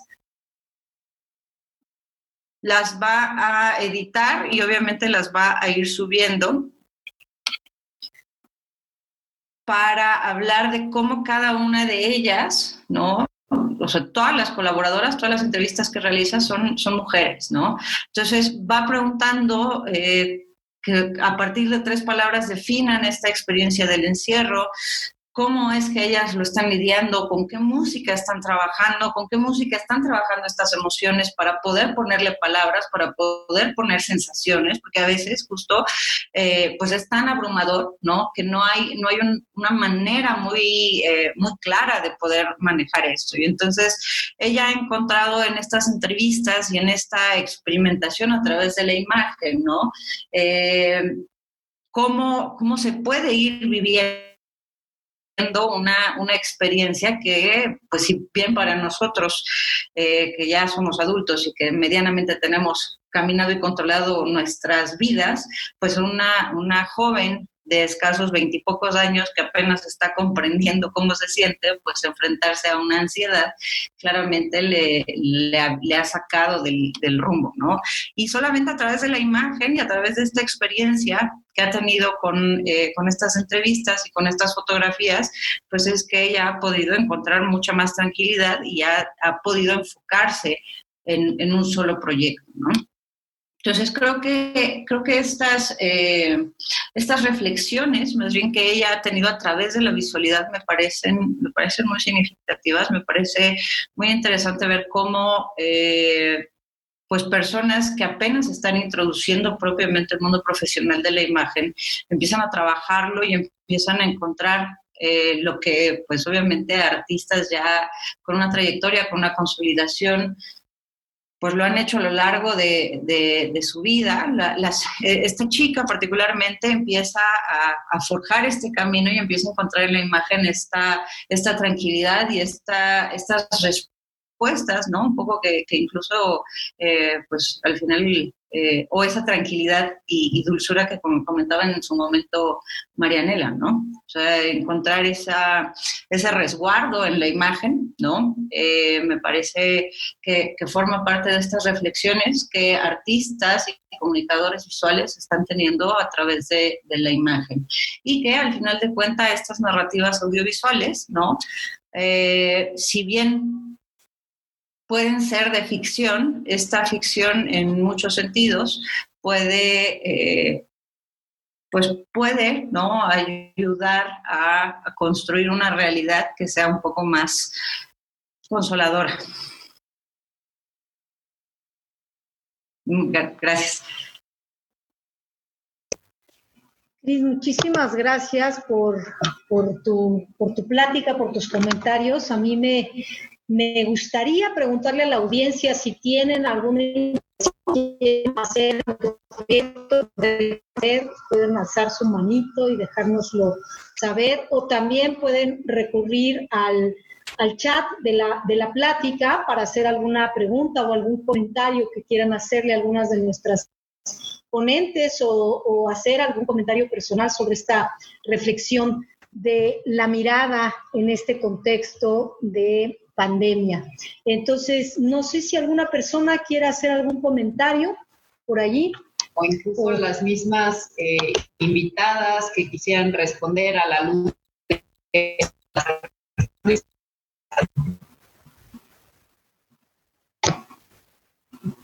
¿Quién se anima? Eh, Vicky Nisri, adelante si quieren. Vicky, si quieres abrir tu micrófono para que te podamos escuchar. Es Daniel el que quiere hacer el comentario. Sí, me quedé pensando, hace muchos años, yo creo en los ochentas, tuve un gran maestro que en algún momento me dijo, sabes que en la historia los que van adelante son los artistas. Y recuerdo haber pensado, no entiendo lo que está diciendo. Y a lo largo de los años he entendido que los artistas, con su sensibilidad, hay una forma en la que tienen de empezar a hacer el trabajo de digerir el acontecer y que realmente sí van adelante. Pienso que este evento del COVID, y ahorita lo estaba pensando oyendo a las participantes, realmente es una oportunidad única para observar la función del artista. O sea, creo que no solo es el que hacer, sino de hecho lo que el artista está haciendo, el trabajo que está haciendo para la sociedad, en el sentido de darse la tarea de tejer y destejer en un momento de ansiedad, tal como lo hace Penélope, que realmente está de una manera manual haciendo ese trabajo de trabajar y contener ansiedad y digo, hacer mucho del trabajo de, de, de, de, la, de la, o sea, de la mirada, de, pensar en su propia mirada y explorar la mirada. Entonces, para mí, estando en este evento realmente es muy iluminador, como una exploración como muy palpable de la función del artista en la sociedad y especialmente que se puede ver en un momento tan crítico como este. Entonces, se me hace fascinante poder, de hecho, verlo en acto, por decirlo así. Es lo que quería. Muchas gracias, Daniel, por tu comentario. No sé si alguien quiera hacer algún comentario adicional o... Eh... Hola, buenas noches a todos. Es un gusto eh, escuchar y reflexionar esta parte que estamos viviendo. Eh, estamos verdaderamente viviendo una experiencia que nos rebasa en todos los sentidos mm, por eh, la misma situación del miedo. Tenemos que, que trabajar con el miedo y al mismo tiempo tenemos que ser fuertes para no dejarnos arrasar por eso y al mismo tiempo em, tenemos que, cuidarnos y cuidar a los otros.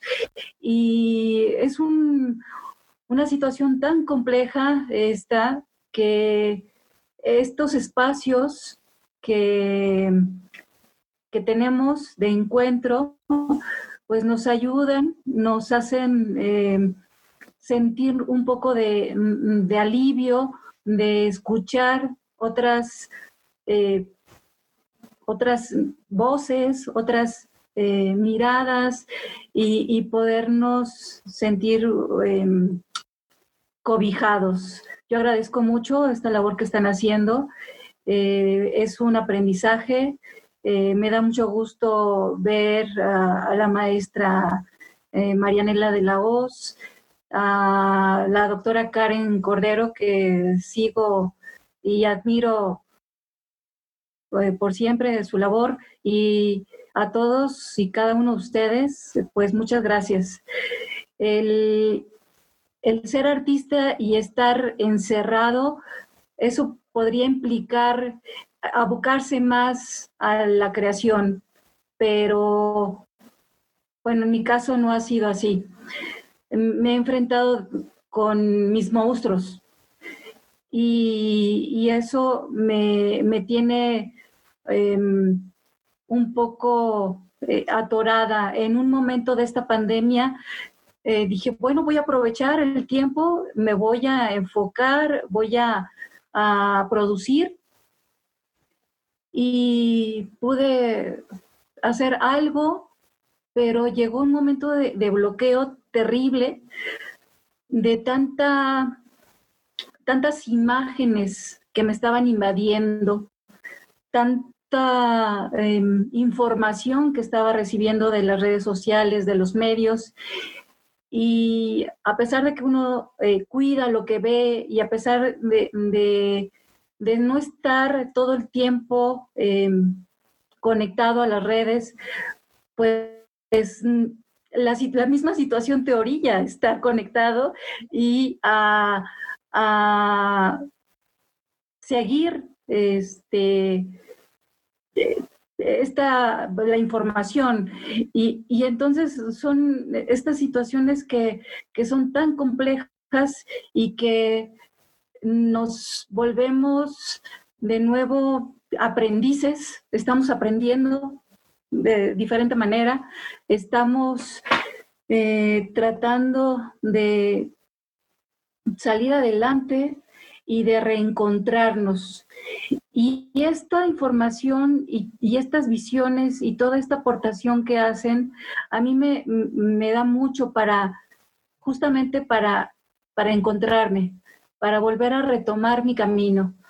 Eh, se me hizo un nudo en la garganta al, al escuchar, al ver estas imágenes que, que, no había considerado tanto eh, este, en las redes, o esta obra de la maestra Marilena de la Hoz, verdaderamente se me hizo un nudo en la garganta y, me voy con, esta reflexión de que tenemos que salir adelante, de que tenemos que encontrar nuevamente nuestro, nuestro camino, nuestra estabilidad, porque también la muerte nos ha afectado mucho. Yo desafortunadamente he tenido eh, la muerte muy cerca de familiares con esta situación del COVID y, eso también ha sido muy, muy lamentable y me ha afectado mucho porque ni poderlos despedir este, se, puede, ¿no? Entonces, pues muchas gracias, les agradezco y perdón, perdón. Muchas gracias, Graciela. Qué amable por tu participación. Bueno, yo quisiera preguntar si alguien más tiene por ahí algún comentario o una pregunta, porque, bueno, a mí me gustaría, eh, ¿tú, María, quieres hacer alguna pregunta? Adelante, por favor, adelante, por favor. Sí, más bien me gustaría hacer como un comentario.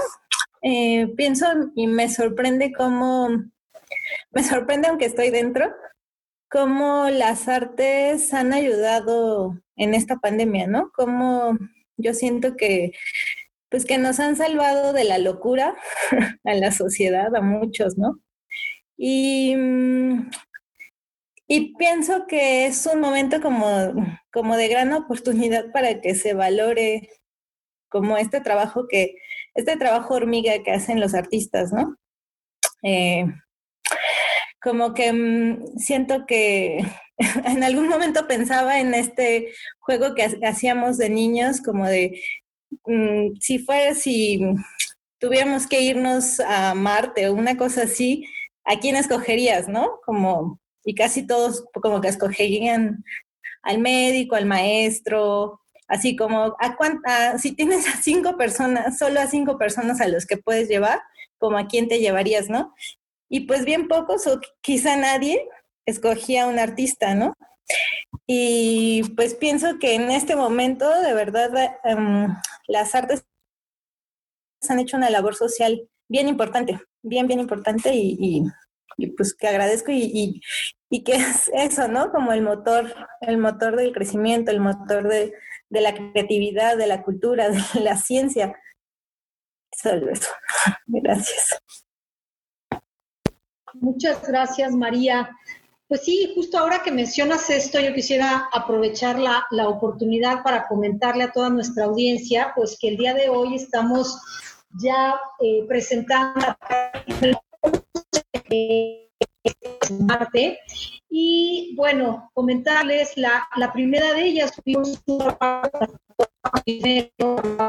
las mujeres, que era como toda una reflexión en torno a este tema de las no maternidades y que obviamente venía, la presentamos el día 7 de mayo, muy cercana a la fecha del 10 de mayo y justamente para tratar de hablar de, de, de una nueva forma de ver también a las mujeres. La segunda plática que tuvimos fue sobre galerías y tuvimos la oportunidad de platicar con Karen Cordero, con Pati Conde y otras personas que se sumaron a la plática de galerías.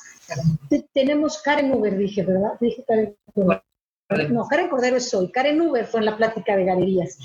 tuvimos también una plática interesantísima sobre payasas, las mujeres en el clan, las mujeres en la comedia y que obviamente pues eh, pone también en, en realce esta situación de cómo la mujer participando en otro tipo de actividades y sumándose, como en este caso a la comedia, pues le aporta también algo distinto, ¿no? Y entonces, bueno, fue una plática muy interesante. Tuvimos también una charla sobre teatro y qué pasa cuando no tenemos escenarios para realizar.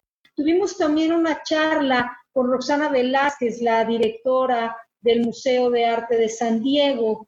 Tuvimos también otra plática sobre collage, haciendo justamente referencia a la celebración de un año de la edición de nuestro número 2 de Antidogma, hablando, digo, del número 1, perdón, de Antidogma, hablando justamente del Festival Internacional de Collage. Tuvimos también la participación de Carmen Gaitán, la directora del Museo Nacional de Arte, que ella nos hablaba sobre esta eh, nueva normalidad que se va a tener en cuanto a la visita a los museos y todas las cuestiones que aquí están implicadas. Tuvimos también una plática sobre curaduría y hablar un poco sobre la manera en la que la forma de organizar las exposiciones, no sé si ahora me escuchen, ¿ya se escucha? Ah, perdón. Este, y les decía, bueno, de esta eh, plática de la sesión pasada de arteterapia, donde eh, pues hablábamos justo de las posibilidades que tiene el arte para esta situación. Entonces, bueno, no sé si alguien más tenga por ahí algún comentario que nos quisiera hacer. Yo quiero darle las gracias a Graciela porque ella también me conmovió muchísimo y esa es otra de las cosas que me pasa todos los días. Lloro porque vuela la mosca. O sea, de pronto estoy barriendo y estoy llorando y no sé por qué y sí sé por qué. Y ya me dio mucho gusto también ver a Karen tejiendo. O sea, ya está como Penélope. Así que nada más eso. Sobre todo a Graciela un abrazo. Muchas gracias, Marianela. Y bueno, pues eh, mencionarles que la próxima semana, como todas estas semanas anteriores, tenemos una, una charla. ¿Sí me escuchan? Sí. Es que aquí la cosa me dice que no, pero bueno, estos, estos detalles también de la improvisación en, Internet, bueno, que nos ponen difícil la situación. La, la, siguiente semana, el próximo viernes a las 8 de la noche, también tenemos a Viviana Camacho, a Vicky Nisri, que nos acompaña en la plática del día de hoy, la tendremos ahora como participante la próxima semana.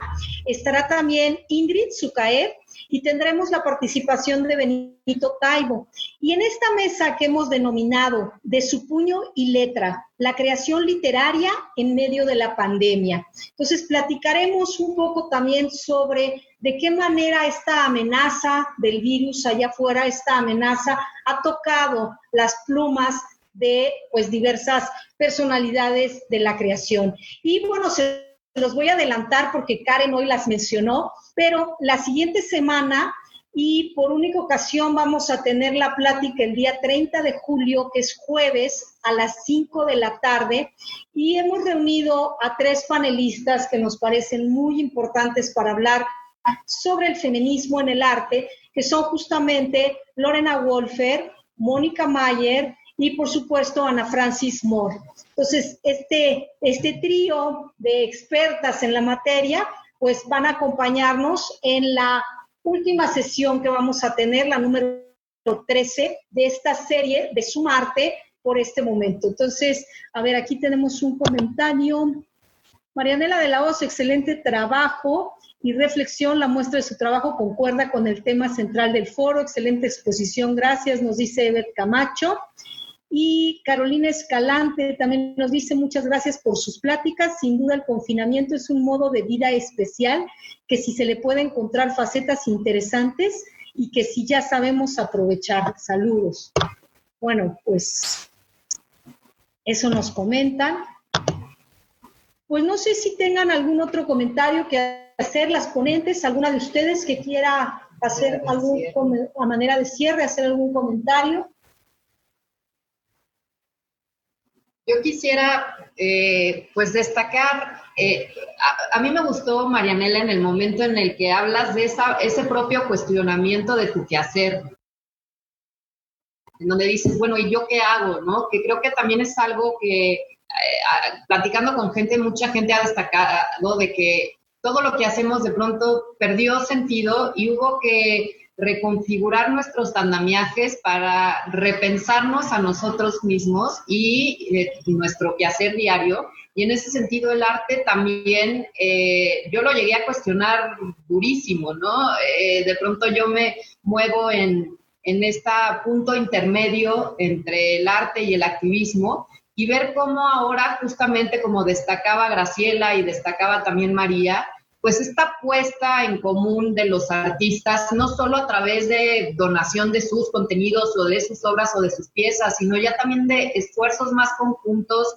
como de donar eh, trabajo para causas o estas sesiones en sí mismas, en que ustedes donen su trabajo, porque finalmente es lo que, lo que están haciendo para, para, para pues exponer sus puntos de vista, lo mucho que nos enriquece en efecto y lo mucho que esto puede ser pues justamente lo que nos, nos mantiene, ¿no? Y ahí es como regresar a la valía, esa misma que empezamos cuestionando.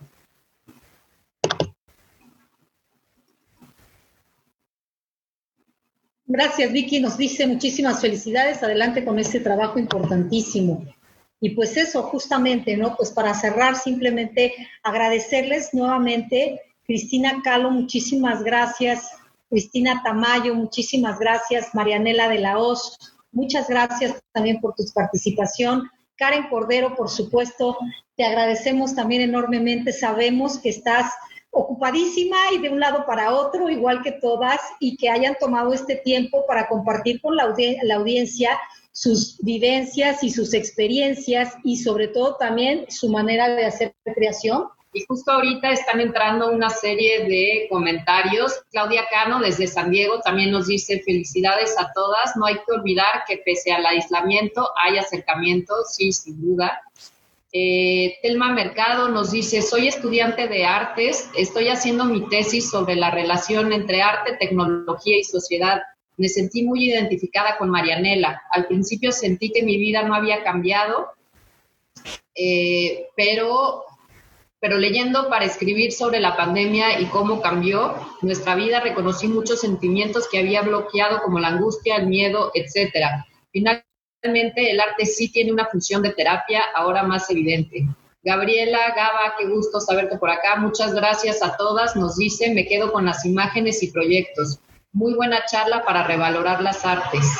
Luego, eh, LM nos dice muchas gracias. Muy importante generar estos espacios de reflexión. Y pues también comentarles que tanto esta plática como todas las anteriores que hemos tenido, las iremos subiendo a nuestro canal de YouTube, las iremos incorporando a los materiales que ya tenemos ahí, por lo que les invitamos, por supuesto, a que lo visiten.